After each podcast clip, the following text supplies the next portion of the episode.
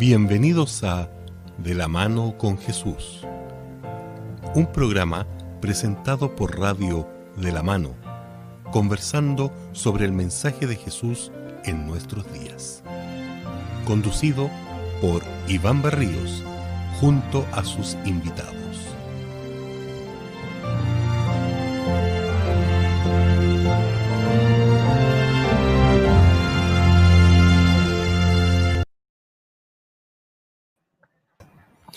¿Qué tal, don Iván? Hola, don Nivaldo.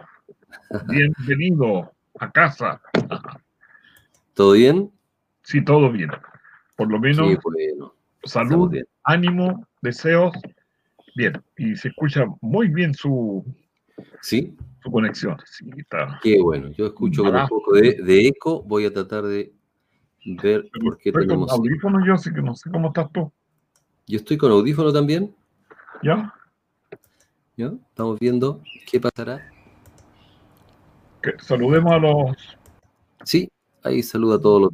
a los auditores. Correcto. Ya, yo creo que aquí tengo ya mi problema. Ahí estamos. Listo. Ya, bien. Ok, estamos bien entonces, ahora sí. ¿Todo bien, mi amigo? Estamos dispuestos acá con De la Mano. Saludamos a nuestros amigos que nos están escuchando en el programa en vivo y también a nuestros programas eh, en diferido a través de las redes sociales y de nuestra querida radio De la Mano, a quien mandamos un saludo a nuestros auditores. A cada uno de ellos. Oye, ¿tienes alguna persona ya en la pantalla? Nos veo todavía algún nombre de alguien. Sí. Vamos, apenas llega a ir saludando, Iván. Muy bien. ¿De quién vamos a hablar hoy día? Hoy día tenemos dentro de nuestra pequeña serie que estamos dedicando a hablar de las pequeñas grandes joyas de la Biblia, que son cartas, libros pequeños del Nuevo Testamento. ¿Cierto? Nosotros ya vimos ya Filemón, Sí, vimos la carta a Tito, sí. de ambas del apóstol Pablo, y ahora vamos a ver una tercera carta muy pequeña que lleva un nombre no muy alentador. No, pero para la época parece que sí. Bueno, en la época era, como dices tú, no, no- había problema llevar ese nombre. Pero hoy día yo creo que muy poca gente, yo no conozco a nadie, ni escuchado, ni conocido cercano, ni persona de alguna parte del mundo que lleve este nombre, que es Judas. La carta de Judas que está en la Biblia, la cual queremos conversar, Iván, hoy día. Sí, mira, eh, en realidad lo que yo te decía, eh, a lo mejor en esa época, porque en realidad el, el que cometió el error es Judas, el Iscariote, el discípulo que estaba dentro de los doce, que aparentemente tenía muchas condiciones, pero hay otro Judas, y de hecho Jac- eh, el, hermano de Jacob también, de Jacobo, no de Jacob, de Jacobo también se llamaba Judas, familiar de. Jesús. Pero hay, hay un Judas Galileo, hay otro Judas, y parece que la, el, el nombre era bien aceptado. Bastante Después de- popular. claro, después de lo que ocurrió con nuestro eh, enemigo que traicionó a Jesús y lo vendió y toda la cosa, se puso impopular el nombre. po. Pero no era que, que fuera tan impopular, porque hay un Judas, como decía, de, de distintas, de distintas de distintas partes, o sea, Galileo, qué sé yo, entonces no es, no es, no es confundible el nombre con todos los Judas o, o con, Con el este. Judas traicionero. Exacto, claro. No, no tiene que ver con esto en ningún caso, ¿ah? pero eh, no está con nosotros hoy día Hugo. Sí, pues eh, el trabajo lo tiene a- a- arrebatado. Así que le mandamos un saludo a nuestro amigo Hugo, que no es que no haya traicionado hoy día, vuelvo a repetir, no tiene nada que ver, No, ¿ya? Solamente el trabajo que él no puede estar acompañándonos y le mandamos un saludo y que desde ya, en estos minutos que llevamos, ya lo echamos de menos ya. sí, de todas maneras. Eh, querido Iván, Director de, nuestro programa, debes luchar. Debemos es luchar. una afirmación que el trío Giret quiere compartir con ¡Ah, nosotros en esta apertura musical. Muy bien, La escuchamos entonces, ¿te parece? correcto. Muy bien.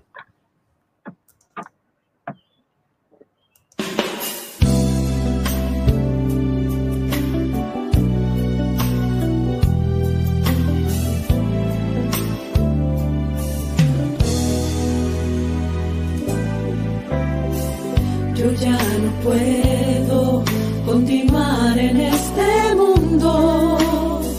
Así no quiero más vivir. Voy a dejar este abismo tan profundo que solo lleva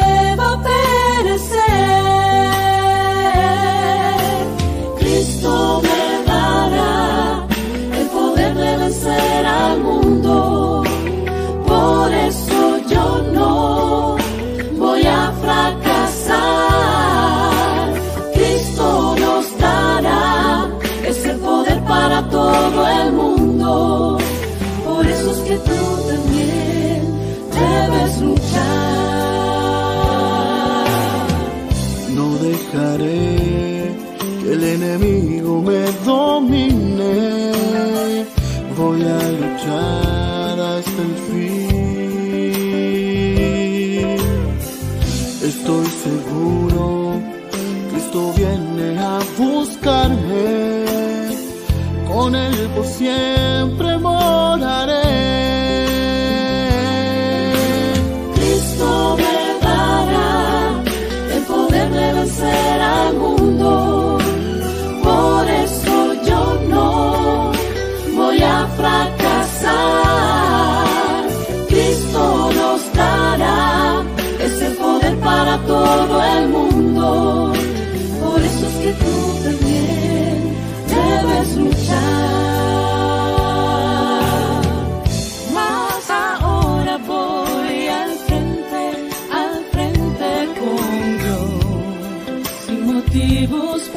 para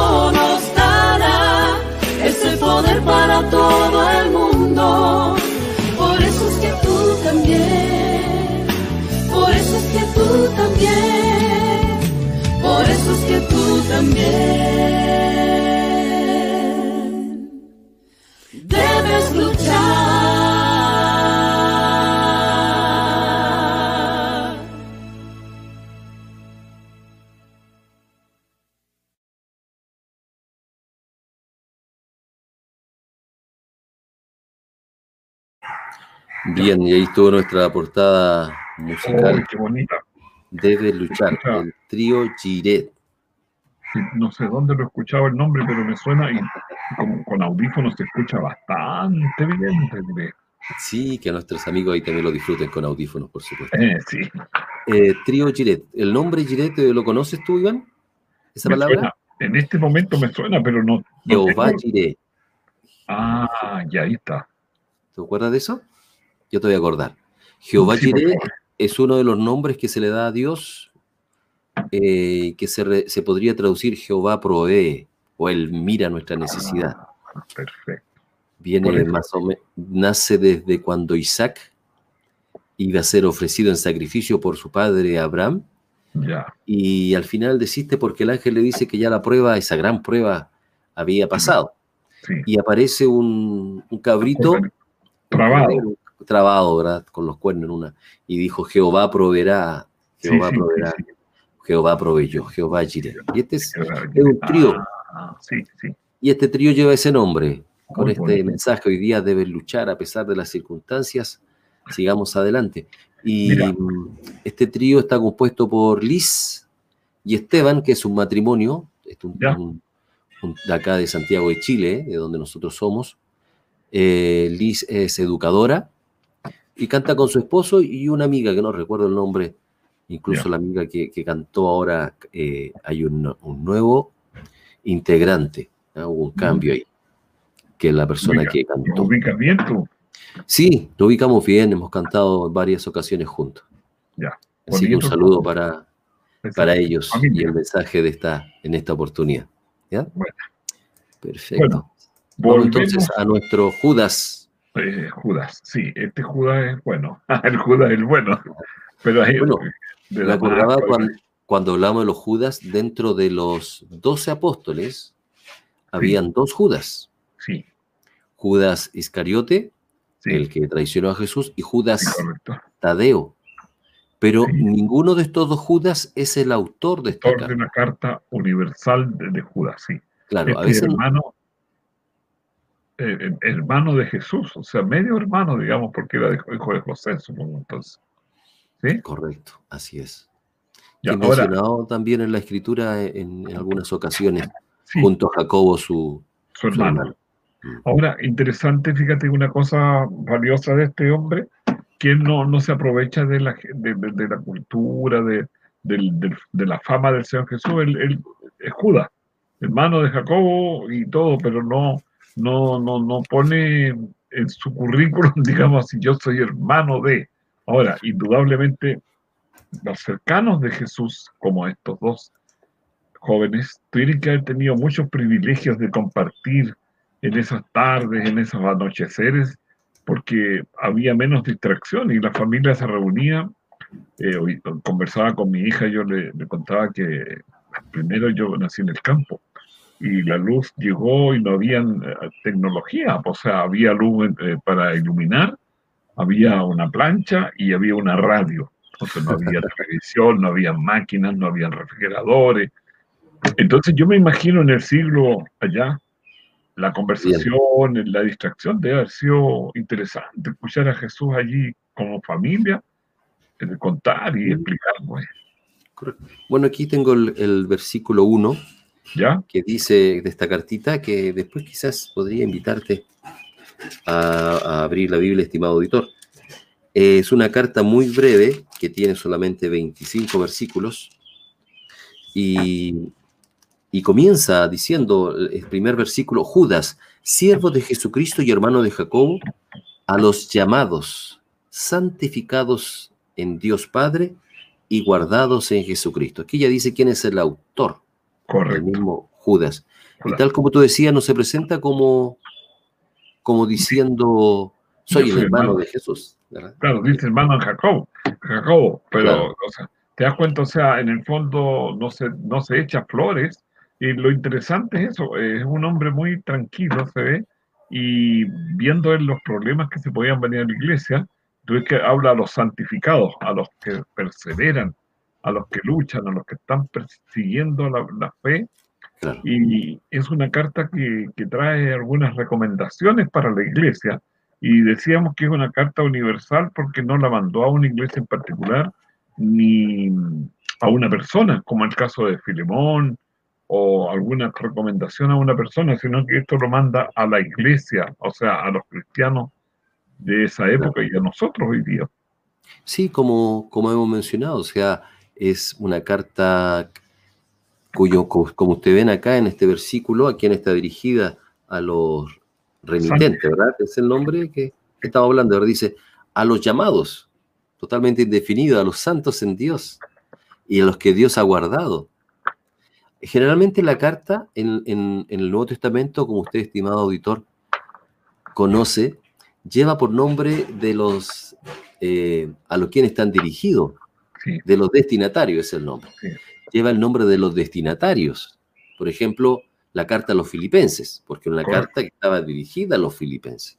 correcto. La carta A de Corinto. Timoteo A o ¿verdad? porque fueron dirigidas. Pero esta carta lleva el nombre de la persona que lo escribió, es decir, del remitente, Judas. Como las cartas que estamos viendo, las cartas universales, porque el destinatario ya en el momento en que se escribió era para todos.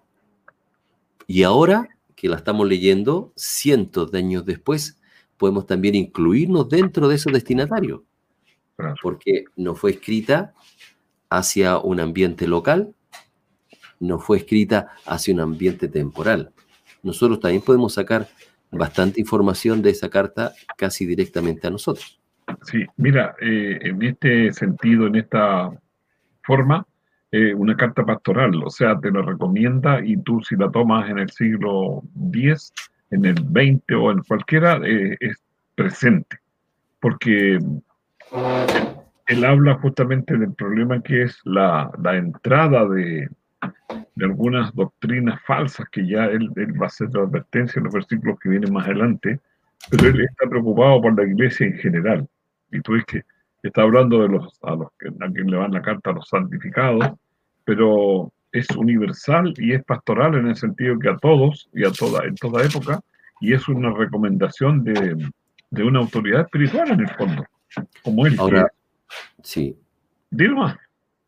El propósito, estaba pensando, porque ya vimos quién es el autor, sí. vimos que era una carta universal y que este líder espiritual tiene un propósito al escribirla.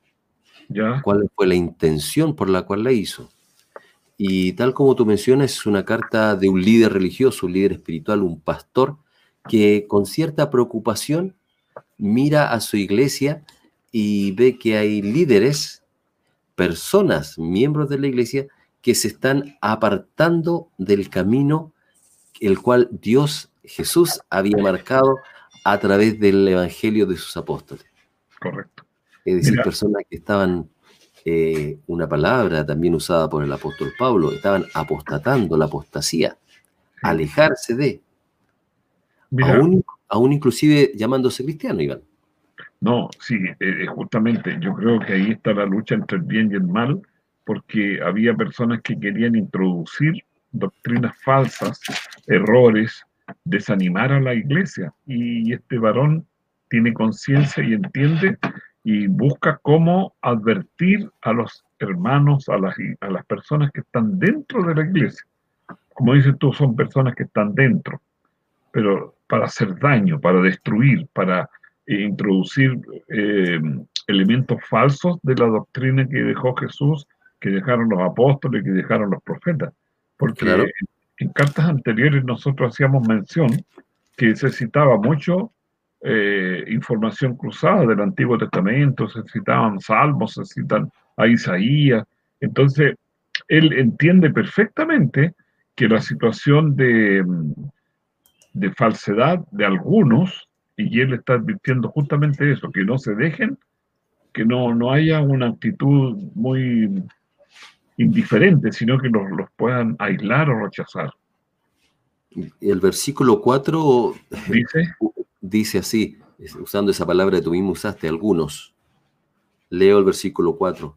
Ya. Porque algunos hombres han entrado encubiertamente, los que desde antes habían sido destinados para esta condenación, hombres impíos que convierten en libertinaje la gracia de nuestro Dios y niegan a Dios el único soberano y a nuestro Señor Jesucristo.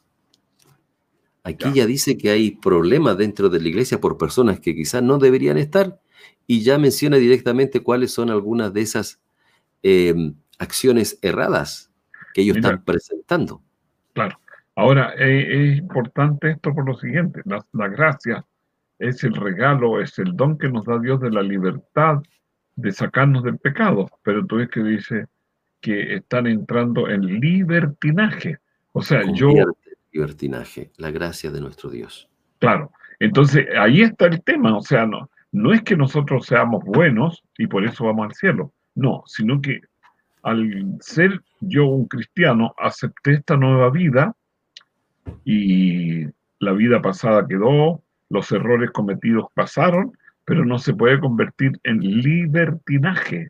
Mira qué interesante el término, porque hoy día yo soy cristiano y soy cristiano de mi manera, algunos términos que usamos, entonces eso viene a ser libertinaje, porque dice, el Señor me comprende, sí, sí los comprende, pero tampoco quiere que, que la iglesia sea un, una cantidad de filosofías y cosas, sino que nos sometamos justamente a la enseñanza de los apóstoles, a la enseñanza en este caso de Judas, la carta universal. Convertir en libertinaje. Claro, ¿qué convertían en libertinaje? La gracia de nuestro Dios. Claro. Tal como mencionamos, la gracia es la salvación que Dios nos da de manera gratuita. Es decir, tú y yo, estimados amigos, no tenemos que hacer absolutamente nada para obtener la salvación. porque Cristo murió por nosotros en la cruz. Yo no debo forzarme por ser bueno para de esa manera, con esos actos, por esas obras, alcanzar la salvación. El apóstol Pablo, usted sabe, defiende la gracia y Judas aquí también la defiende.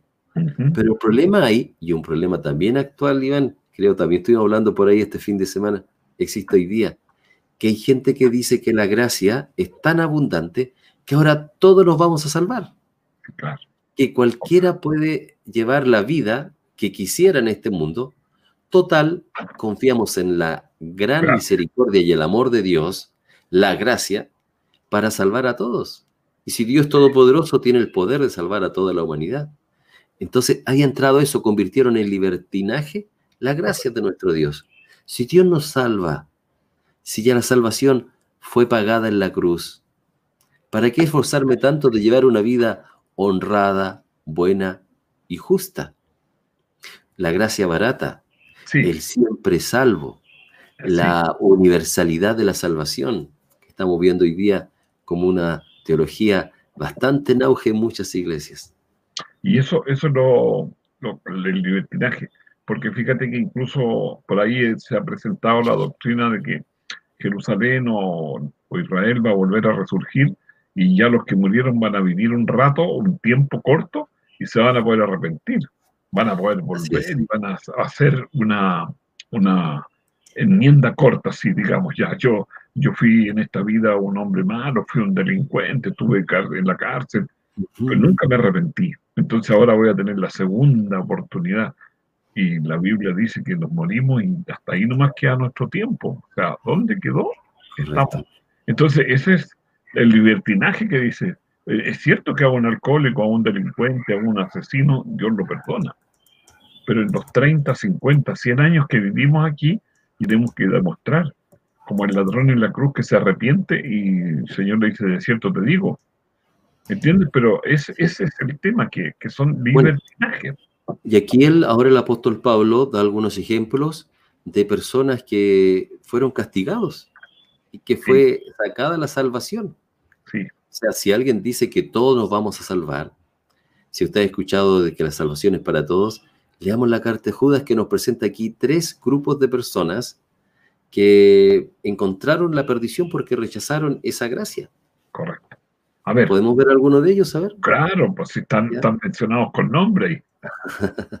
A ver, vamos a ver el versículo 5 para compartir con nuestros eh, auditores. Eh, dice, más quiero recordaros, ya que una vez lo habéis sabido, que el Señor habiendo salvado al pueblo sacándolo de Egipto, después destruyó a los que no creyeron. Y ahí tenemos lo- los primeros. ¿ah? Y podemos avanzar enseguida para mostrar lo- los otros, ¿ya? Ya. Y dice, y los ángeles, después el siguiente, déjame cambiarlo aquí para que nuestros auditores Ah, lo puedan ver. perfecto, van viendo el texto, ya. Claro. Y a los ángeles que no guardaron su dignidad, segundo grupo, sino que abandonaron su propia morada, los ha guardado bajo oscuridad en prisiones eternas para el juicio del gran día. En el Éxodo hubo una destrucción. Los ángeles creados con Dios también hay un grupo no menor Sí, que también alcanzaron de alguna manera, como estamos nosotros viendo, el juicio de Dios. Y en tercer lugar dice, como Sodoma y Gomorra, las ciudades vecinas, las cuales de la misma manera que a aquellos, habiendo fornicado e ido en pos de vicios contra la naturaleza, fueron puestas, por ejemplo, sufriendo el castigo del fuego eterno. mira, si fuéramos en orden, los ángeles fueron los primeros que se re- revelaron en el cielo, siendo superiores en, en capacidad y en muchas cosas al ser humano. Pero llegó un momento en que el Señor Jesús tuvo que luchar y expulsarlo, y llegaron aquí a la tierra. Eh, y ahí fueron eh, siempre rebeldes y siempre desordenados y siempre haciendo problemas. Después Israel eh, tuvo todas las bendiciones. Imagínate el cruce del Mar Rojo, sacarlos de la esclavitud, el maná, la compañía del Señor en la noche dándoles luz, en el día dándoles sombra, etcétera, etcétera, y igual hubieron rebeldes, desordenados, y tuvieron que morir. Ese fue el, el- el caso. Y pues en tercer lugar, tenemos Sodoma a. Sodoma y Gomorra, ciudades que usted sabe fueron destruidas por, por la conducta. Y si nosotros vamos a, a los que estamos hablando del libertinaje, podríamos decir, pero ¿por qué Dios va a destruir si son sus hijos? Es Claro que sí, pero eh, el juicio de Dios también cayó sobre ellos. Fueron puestos, por ejemplo, Mm. sufriendo el castigo eterno del el castigo del fuego eterno. Bueno, es que ese es el tema, como la, la- la gracia es el regalo, el, el don de ser liberado de nuestra falta, de nuestros errores. Y yo me muero y espero el juicio, eh, pero el juicio no lo, no lo supero, sino que el Señor Jesús, con su ejemplo, con su sangre, y si yo acepté, Él va a poner su sacrificio, decir, Iván aceptó mi perdón. Ya, y ahí yo estoy bien y puedo ser aceptado. Entonces que en el Apocalipsis ofrece vestiduras blancas para que no se descubra la vergüenza de, de nuestro de- de niñez. Así es. Entonces, eh, en este caso, estos grupos que dijimos aquí, los los que eh, todas estas personas que pertenecían a estos grupos no, no fueron lo suficientemente leales. No es que no hayan pecado, sí, pecamos todos, pero ¿qué actitud tengo yo frente al pecado? ¿Me arrepiento? ¿Cambio? Correcto. ¿O sigo en el mismo, mismo problema? Cuando eh, buscamos un nombre a este programa, Sí, de Judas, pusimos ¿Cómo debe vivir un cristiano hoy? Y aquí nos dice, o sea, tenemos que vivir de tal manera que tratemos de seguir las pisadas de Jesús. No con el fin de obtener la salvación, porque ya la salvación Cristo la dio en la cruz. Nosotros no por nuestras bondades o vamos a querer pretender ir al cielo porque eh, pertenecemos a una iglesia.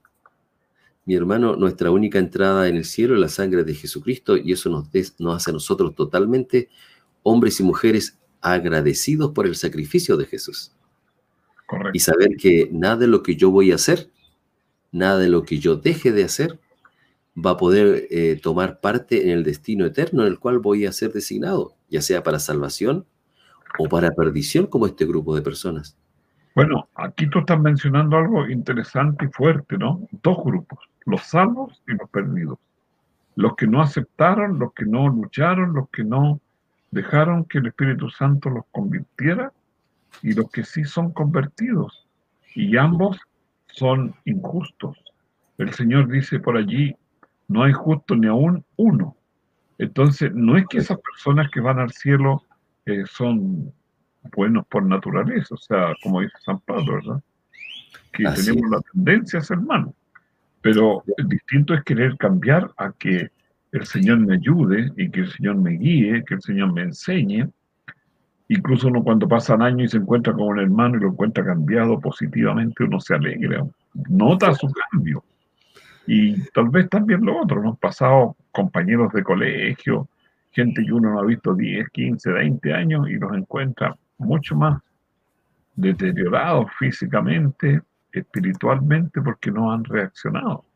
Entonces Así no es es. que Dios haga acepción de personas, somos nosotros que dejamos o rechazamos al Señor en su gran amor, en su gran misericordia. El versículo 8, me permite Sí. leerlo, Iván, dice, no obstante, de la misma manera, también estos soñadores mancillan la carne, rechazan la autoridad y blasfeman de las potestades superiores. No sé si usted lo, ha notado o lo va a notar, si, y yo les invito a ustedes, quizás terminando este programa o en algún momento futuro, lean la carta de Judas completa, es muy cortita. Pero ya con esta conversación, con toda seguridad le va a entender un poco más el mensaje que Dios tiene para usted. En este texto, nuevamente menciona eh, tres grupos, y eso creo que son cuatro o, o o un poquito parece, o cinco, que en esta breve carta presenta siempre tres cosas Judas. Ya, ya mencionó tres grupos, y aquí nuevamente dice de la misma manera, estos soñadores, ¿qué es lo que hacen? Mancillan la carne. Uno, rechazan la autoridad. Dos, blasfeman las potestades superiores, manchan la carne, su propio cuerpo, eh, rechazan la autoridad, van en contra de lo establecido y blasfeman del poder de Dios, de potestades superiores, van en contra de lo que Dios directamente ha determinado en su ley. Hoy día también tenemos, hoy día personas en nuestro alrededor que mancillan la carne, no se preocupan en cuidar su cuerpo y tratan de usar la mayor cantidad de placeres o instrumentos para lograr simplemente la felicidad en esta tierra sin pensar en el futuro. Rechazan la autoridad, ni siquiera creen en la existencia de un Dios. Y si existen, no es un Dios para obedecer. Y blasfeman las potestades superiores, siendo blasfemos con, con la religión. Mira, yo estoy pensando en, en- en- primero, en la Eso es bueno. Ah, Eso es bueno que pienses. la autoridad, dice, y realmente nosotros tenemos que respetar la autoridad. Y no está hablando de una persona, de un emperador, no está hablando de un rey, sino que la autoridad. Y muchas veces nosotros, por ejemplo, tenemos, no sé, una junta de vecinos que dice, vamos a limpiar nuestro entorno. Y Mm. pasa a ser autoridad eso, porque lo, lo toman el acuerdo en el grupo, en las, en las 20, 50, 100 casas que corresponden a su sector. Y es una autoridad. No porque tenga un título, porque estudió, no, sino que porque elegimos y tenemos esa autoridad para que nos ordenemos nosotros mismos y seamos más felices. Ahora, tú decías que destruyen su carne, se destrozan, porque claro, o sea, si yo me, me, introduzco muchos alimentos negativos, me- cigarrillos o alcohol o drogas o cualquier cosa, me va a traer eh, alguna consecuencia.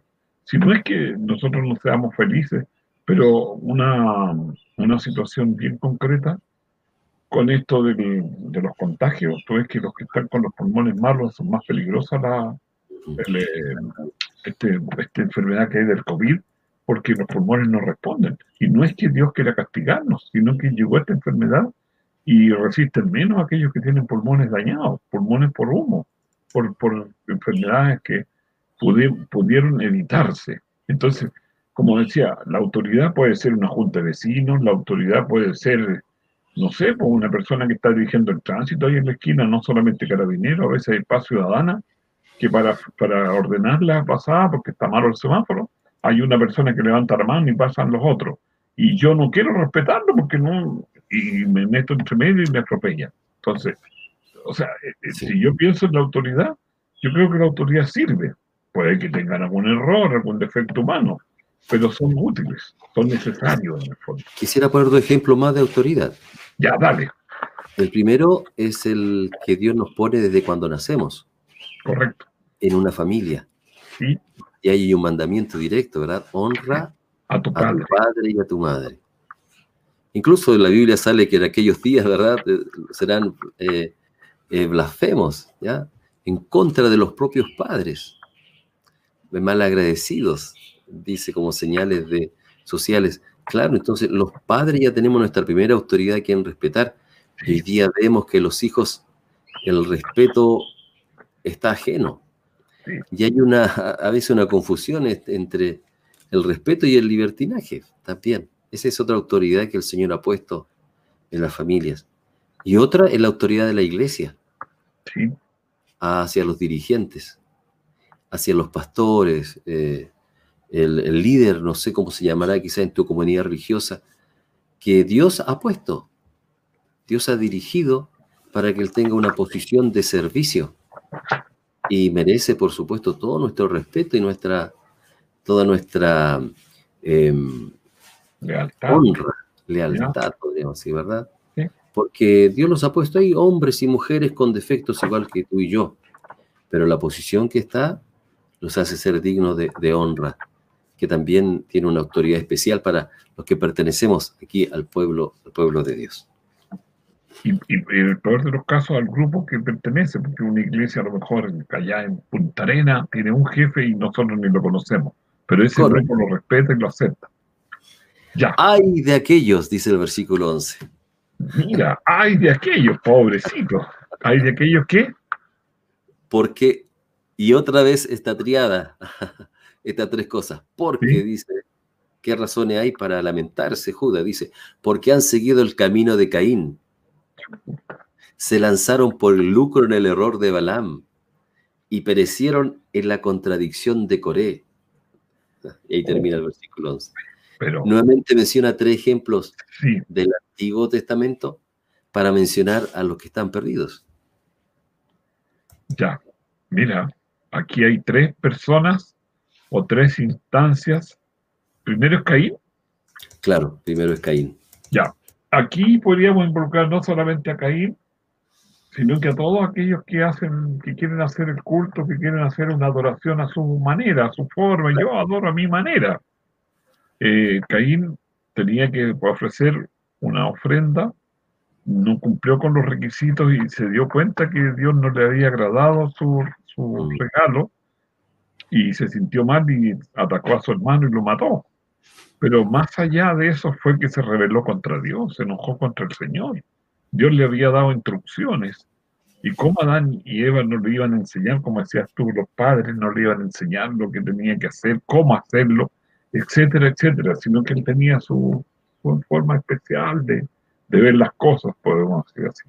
Bueno, Dios le pidió un sacrificio a Caín y Abel, a ambos. Correcto, sí, claro. Un sacrificio connota derramamiento de sangre, por definición.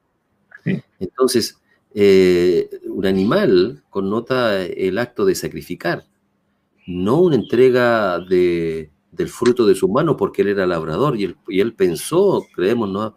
diciendo, bueno, mi trabajo es labrar la tierra, yo le voy a dar quizás el mejor fruto al Dios.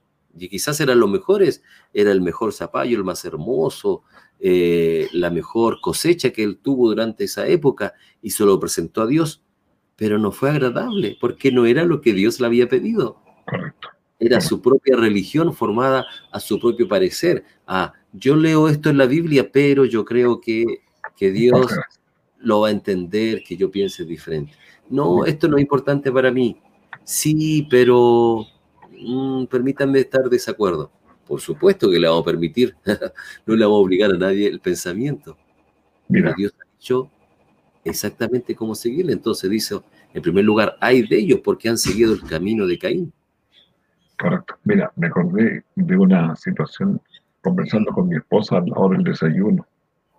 Resulta que ah, yo conocí a un director de colegio que no era creyente. Tenía poco, poca simpatía por la religión. Y resulta que un día tenía el colegio todo formado para celebrar el 24 de junio, creo que es el día de la cultura mapuche. Y estaban adorando, alabando un, un, un canelo. Entonces yo decía, mire, qué interesante, este hombre no cree en Dios, pero cree en otras culturas, cree en otras cosas. Y, a, los- chicos no, no les explicó, no, sino que los sacó al, frente al, patio donde estaba el árbol. Y, yo decía, mire, que, que pena que no expliquen, porque los niños no tenían ni idea qué pasaba, ni cómo, ni por qué. El adulto que estaba haciendo todo aquello era el que tenía conciencia de si estaba en lo correcto o no, porque había niños de distintas religiones, de distintas edades, y etcétera. Pero el, el hombre no entendía mucho la, la verdadera adoración, y allí estaba frente a ese árbol o a esa naturaleza que quería que se fuera adorada, pero no los niños, el adulto. Ya, estábamos con Eh, Con terminamos Caín. con Caín, con Balaam, después menciona. ¿no? ah, Balaam. Balaam. Ese- este es un. Eh, Oye, en un momento este hombre fue profeta y sí, después de, de los grandes, sí, no, no Por eso era un te- profeta común. ¿ah? sí, Pero Balak, el rey que trató de buscar el, su beneficio, eh, ofreció oro, una casa Ya. llena de, de- de tesoros. Y Ya. uno aquí, y aquí resume Judas cuál fue el problema. Dice, Sí. y se lanzaron por el lucro en el error de Balaam. El lucro, la ganancia. claro. Pero ganancia deshonesta, digamos. ¿ah? Deshonesta, por supuesto, era ir en contra de lo que Dios quería. Porque este hombre, eh, como decía todo el rey, le dijo, anda y bendice a mi pueblo y maldice a Israel. Correcto. Y el, tipo le dijo, no puedo ir porque yo soy profeta de Dios. Em, Pero quédate Claro. aquí. Pero en el- eso era la palabra. Pero él ya había pensado en aquellos tesoros y aquí, Lu- y aquí Judas ya no deja ya en duda. ¿ah? No. Si nosotros creemos que la Biblia es inspirada, aquí dice cuál era el problema. Él Claro, realmente dijo eso, pero deseaba también tener beneficio. O sea, recibirle el regalo que se le estaba ofreciendo, porque era bastante grande la, cantidad de oro que se le ofreció. Exactamente. Y Entonces, por eso que dijo que no era correcto, que no era, ¿cuánto era que era una, una, una ganancia indeseable? correcto. Claro. Em, después menciona, en tercer lugar, en Sí. en esta triada, dice, y perecieron en la contradicción de Coré. Corea. Ya, cuéntame, Era- Corea. Un, un lugar, eh, la rebelión de Coré nosotros conocemos, ¿verdad? Que así la menciona la, la Biblia, ¿ya? Eh, primero una rebelión, ir Sí. en contra de los dictámenes de la autoridad, Sí, de correcto. la autoridad, ¿ya? Eh, y, y realmente eso nos deja a nosotros ir en contra del mismo Dios, del mismo. Dios. Claro. Oye, qué terrible. Porque en este caso Coré eh, llevó a su a la ruina a su familia, a los que lo, a los que lo siguieron, y el, el rebelde eran algunos, y él llevó a esos a la perdición. Ir en contra rebelando.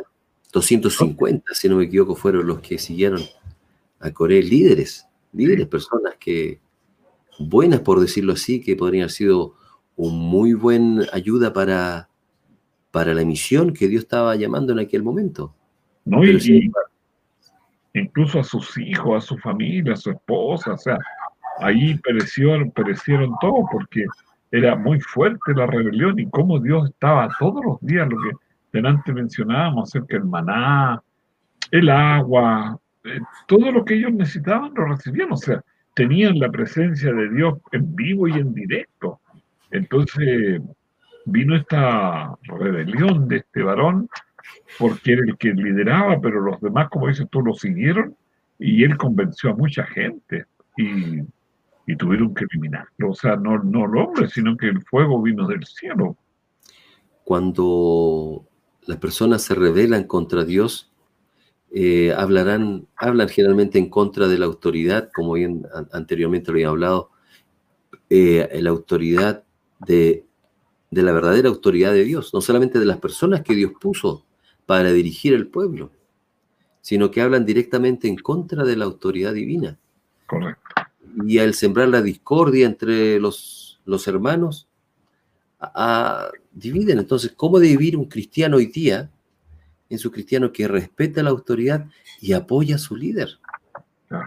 ¿ya? Y aquí nuevamente Judas nos dice, eh, en este momento, ¿verdad? Dice, eh, no sigan estos ejemplos. ¿Ya? Correcto. Avanzamos un Mira. poquito más en, esta, en estos textos de Judas. ¿ya? Dele, dele Eh, otro. Tenemos un textito por aquí y vamos a, a ver, quiero buscar el 14. Mira, el 14 y el 15. Dice. Eh, Que dice el 14, dice, dice así. A ver si lo podemos poner en pantalla dentro de un momentito. Ahí está. Dice, de estos también profetizó Enoc, séptimo desde Adán, diciendo, He aquí vino el Señor con sus santas decenas de millares, con sus santas decenas de millares, y después el siguiente texto, el 15, dice así, ¿para qué vino con tanta gente, con tantos millares? Para hacer juicio contra todos y dejar convictos a todos los impíos de todas sus obras impías que han hecho impíamente. Tres veces, repite. ¿no? Correcto. Y de todas las cosas duras que los pecadores impíos han hablado. Ya, Enoch, no sé si hacer este paréntesis acá, Iván, porque aquí él menciona a, a Enoch, Sí, timo desde, de Adán. desde Adán. Bueno, ¿quién, ¿quién fue Enoch? Enoch, como él menciona muy bien, está en el Nuevo Testamento al inicio de los grandes patriarcas descendientes, O sea, en el antiguo. perdón, en el Antiguo Testamento, al principio de nuestras Biblias, los primeros descendientes de Adán y Eva. La Sí. séptima generación, llegamos a Enoc. Enoch, sí. Que Enoc. caminó con Dios, dice. Que lo que dice el texto bíblico es eso, caminó con, eh, y caminó Enoc con Dios y Dios se lo llevó. Sí, Ah. Sabemos que es uno de los que no conoció la muerte. Y, y no se habla más de Judas. Es lo único que se habla en el Antiguo Testamento, no se menciona más. Pero aquí Judas menciona y dice, así escribió Enoch. Oye, pero el- Y esto lo que interesante lo que tú mencionamos delante. esto lo- a esto Eh, quiero llegar. Mira, Ya, en el tiempo de Judas había un libro que no fue escrito por Enoch. Es un libro, Ah, ya, el libro de Enoch. sí, Judas cita, porque lo que él dice ahí está en este libro apócrifo. ya. Entonces cita a un libro que no, no está, Que no está en, la- en el, en el canon bíblico. no está en el canon bíblico. Y es una de las razones por las cuales en algunos primeros cánones bíblicos no está esta carta dentro de las Biblias primitivas, Sí, porque cita, muchos dijeron, bueno, ¿cómo va a citar si es inspirado un libro que no es inspirado? Pero, el- pero el mensaje de este libro aquí concuerda completamente muy bien con la idea que Judas quiere presentar. correcto. Sí, Y lo que él presenta es algo realmente correcto. Cristo viene, ¿y a qué viene? A, no solamente a salvar. Entonces, si yo creo que Cristo va a venir y va a salvar a todos, no puedo creer en la Biblia, porque dice cuando Cristo viene, ¿verdad? Apocalipsis dice que algunos le dirán a las piedras, caigan sobre nosotros para no ver su gloria. sí, La Biblia dice, el apóstol Pablo, que viene a separar dos grupos, los de la derecha y los de la izquierda, los cabritos y las ovejas. Jesús dijo que hay cinco vírgenes sensatas, cinco Sí, vírgenes insensatas. correcto. Entonces, la venida de Cristo ya es una definición. Entonces, Ahora- estos que ya se han desviado, han apartado, tienen un fin en el cual Judas bien dijo, ay de ellos. Sí. Ahora, mira, mencionando algo del que dijimos al comienzo de este comentario, que citaban textos antiguos. Y tú ves que está mencionando a Enoch, una persona que está dentro de las primeras generaciones fieles a Dios, porque esto de la infidelidad fue siempre, parece que fue rápido el, el grupo de Caín que formó los, las personas que se alejaron del Señor y, y Enoch fue uno un leal. Adán fue un leal pese al pecado. Entonces, eh, esto es una buena cita, es un buen ejemplo para ver que Dios da libertad y Dios te invita, Dios te llama, Dios te busca, pero no obliga. Y esta gente tenía la presencia del Señor mucho más cercana que la nuestra, aunque nosotros tenemos al Espíritu Santo, pero eh, es más difícil quizás, o a lo mejor porque nos vemos involucrados estamos nosotros presentes. Pero a lo mejor alguien diría, mira, en el siglo allá, cristianos tenían el Espíritu Santo todos los días. Pero Enoch eh, es mencionado como positivo, como alguien que eh, profetizó, que caminó con Dios, que estuvo allí, pese a que había mucho pecado, Enoch se mantuvo fiel. Y eso es lo interesante, que estas cartas mencionan textos o personas que en el pasado fueron tan fieles, fueron tan buenas personas, fueron tan agradecidas de Dios que pese al pecado, ellos fueron firmes, fieles. Y cuando el Señor los llame por su nombre, para salir a vida eterna. Así es, estimados amigos, estimadas eh, amigas. Es interesante que el Señor nos hace una invitación nuevamente. Claro, y el apóstol Judas, en este caso el escritor bíblico de esta carta, nos está presentando que no debemos desviarnos, no debemos seguir a aquellos y presenta cuál será el juicio o hacia dónde ellos van. Mm. Pero también en los siguientes versículos nos amonesta a nosotros y nos dice, eh, por ejemplo, el versículo 17, pero vosotros, amados, tened memoria de las palabras que antes fueron dichas por los apóstoles de nuestro Señor Jesucristo. Ahora le dice a la gente que está en la iglesia, a los que están caminando correctamente. Ahora te dice a ti y a mí que tenemos que tener en primer lugar las palabras, la palabra que fue dicha por los apóstoles, el Evangelio de Jesús, y por extensión podríamos ir a toda la Biblia, ¿verdad? Ahí está la palabra de Dios y que fue respaldada por nuestro Señor. Es que fíjate que hay una cosa, somos humanos y podemos olvidar, y el- el- el- en este caso Judas nos está exhortando, otra vez nos está llamando ya, está bien, están bien, sigan, pero vamos adelante, no decaigan, no, no retrocedan. Entonces es un asunto humano, porque a veces uno a lo mejor puede estar un poco cansado físicamente, ¿no? Una semana de trabajo estresada, así, y bueno, y el Señor, y ahí vienes tú de nuevo y te vuelves a animar y te vuelves a, a, a retomar y a empezar y a orar y a buscar. Pero es humano el cansancio. Tú ves que Pedro, por ejemplo, en un momento también tuvo sus vacilaciones. Eh, pero por eso es que el Señor nos exhorta, por, por Judas, por el mismo Pedro, por Pablo, nos llama, nos busca, nos, no, se, no se alejen, no se olviden.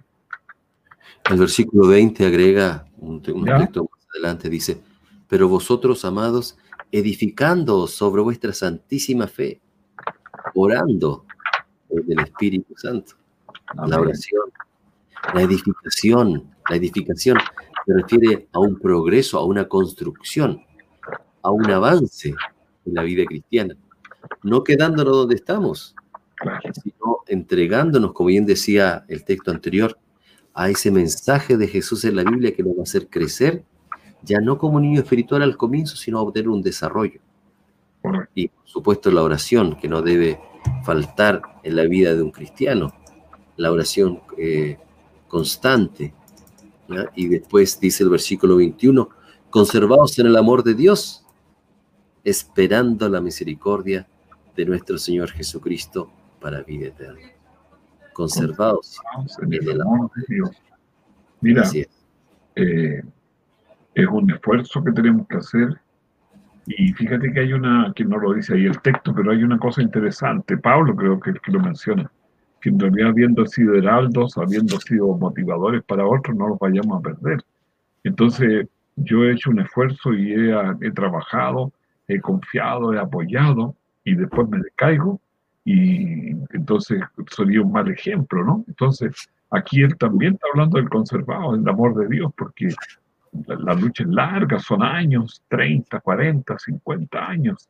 En el caso de Enoch tuvo el premio más grande, irse al cielo sin gustar la muerte, pero no todos han tenido ese privilegio. Elías, Enoch, ni siquiera el Señor Jesús tuvo ese privilegio. Bueno, Así es, así es.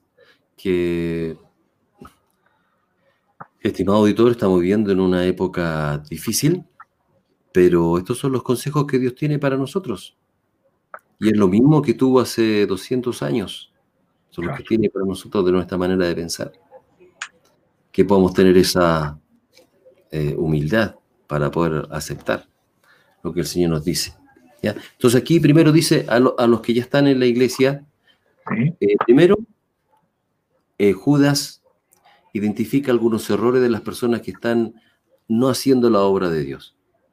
¿Cómo un cristiano debe vivir? Y aquí le dice, estudiando la palabra, edificándose en el amor de Dios, no olvidando la, la oración, preocúpate por tu vida espiritual, pero también, y ya finalizando la carta, podemos compartir algunos textos acá, Iván, que dice, sí, está bien, preocúpate de tu vida personal, de tu relación con Dios, pero también dice, ah, mira también a, a la persona que está al lado, y comienza a decir, por ejemplo, el versículo 22 comienza diciendo, a algunos que dudan, convéncelos.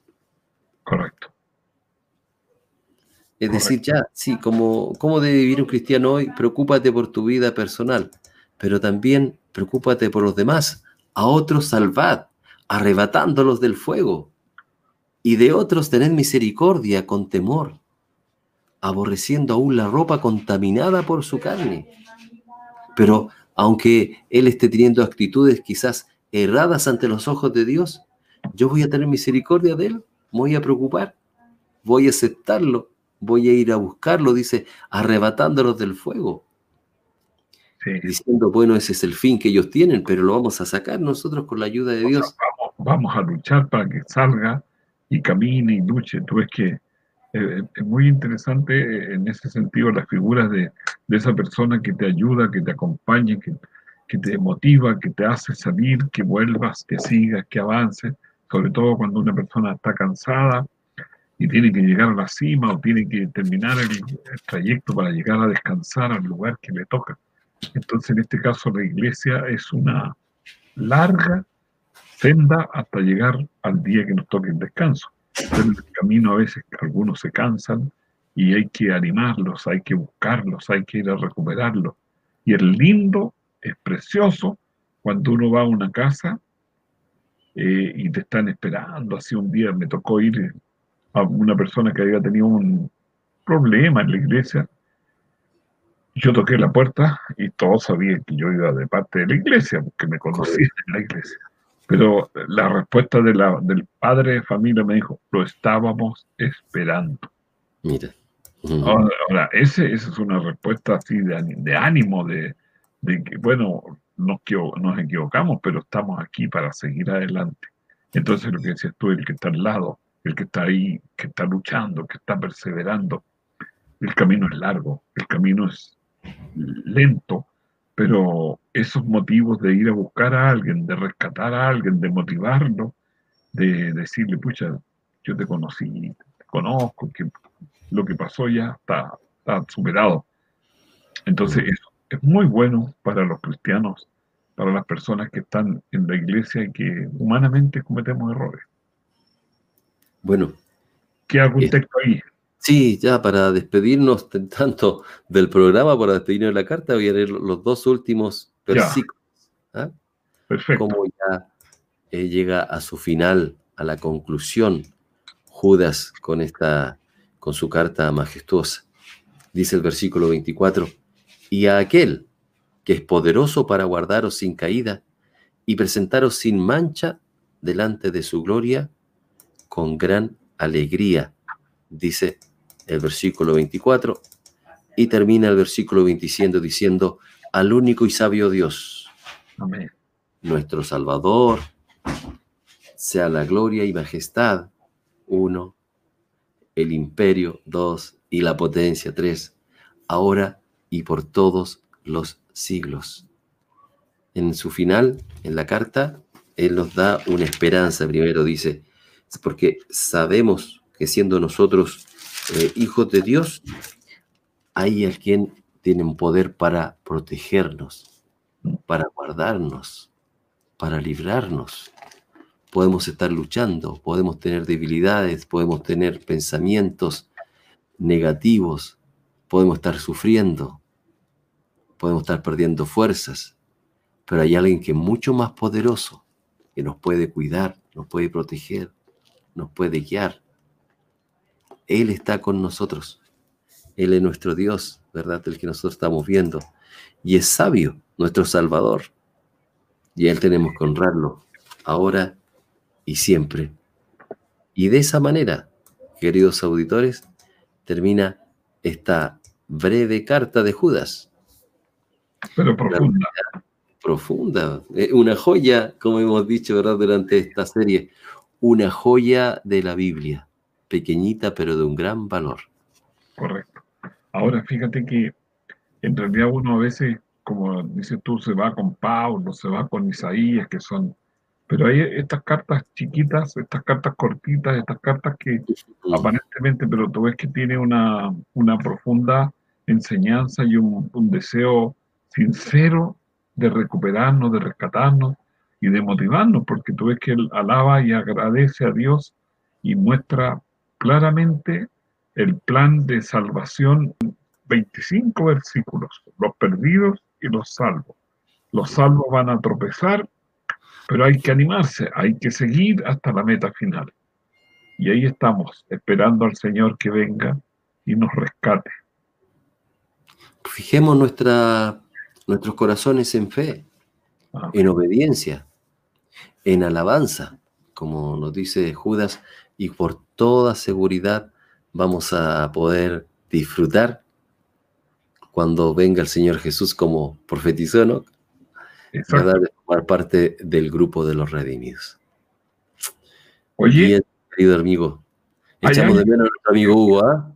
Sí, saludos, Huguito. ¿Hay alguien que nos está mirando allí? Delia Cárdenas, nuestra querida y fiel Hola, Delia, que Dios te bendiga. nos pregunta qué pasa con el hermano Hugo. El hermano Hugo por trabajo Lo ya dice que tuvo que trabajar, no, no, no estaba pendiente eh, o no les comunicamos que como la semana pasada quizá usted nos echó de menos, no tuvimos nuestro programa, pero él hoy día sí, no es que esté enfermo, está con, con exceso de trabajo, Delia, así que tranquila. no- yo estuve volando por teléfono y él me dijo que estaba inmerso en su, en su computador del trabajo. Entonces, no lo saquemos de ahí por ahora. ¿ah? Eh. Ya. ¿Y alguien más? Por ahora el que, el que estoy viendo es ese. No, pero es que él tenía otra, otras, bueno, pero no importa. La, Claro. con Delia ya nos, nos gozamos en que haya alguien para ella y para su familia. Nuestro saludo es para todos los que nos escuchan, los que nos están viendo. Y la invitación va a ser desde ya para despedirnos para nuestro próximo programa en el cual nos vamos a encontrar con otra de estas pequeñitas cartas de estas cartas universales. ¿ya? Podríamos comenzar con el apóstol Pedro, estimado Hugo, perdón, estimado Iván, ¿ya? porque ahí tenemos la- las cartas de Pedro que son eh, estas dos cartas y podríamos comenzar con la primera carta Pedro en la próxima semana, si Dios así lo determina, ¿ya? Ya, pues. Dios te bendiga y gracias por tu aporte y gracias por dejarnos el trabajo, la tarea para prepararnos y estudiar, porque hay que leer, hay que buscar información de Pedro, eh, aparte de todo lo que conocemos de él, para dejar algo nuevo con las personas que nos observan o nos escuchan en la radio. Así es, estimados amigos, gracias por acompañarnos, estimadas amigas, gracias por estar con nosotros y que el Señor les bendiga, que la gracia, el poder y esa ayuda que Judas está ofreciendo para los creyentes a través de esta carta, también usted la pueda recibir. Nos vemos, Iván, entonces la próxima semana. Que Dios les bendiga y te bendiga a ti. Gracias por tu aporte.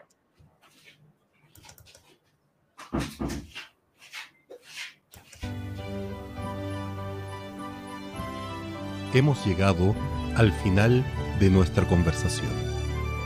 De la mano con Jesús estará con ustedes en una próxima oportunidad. Muchas gracias por su preferencia y que el Señor les bendiga.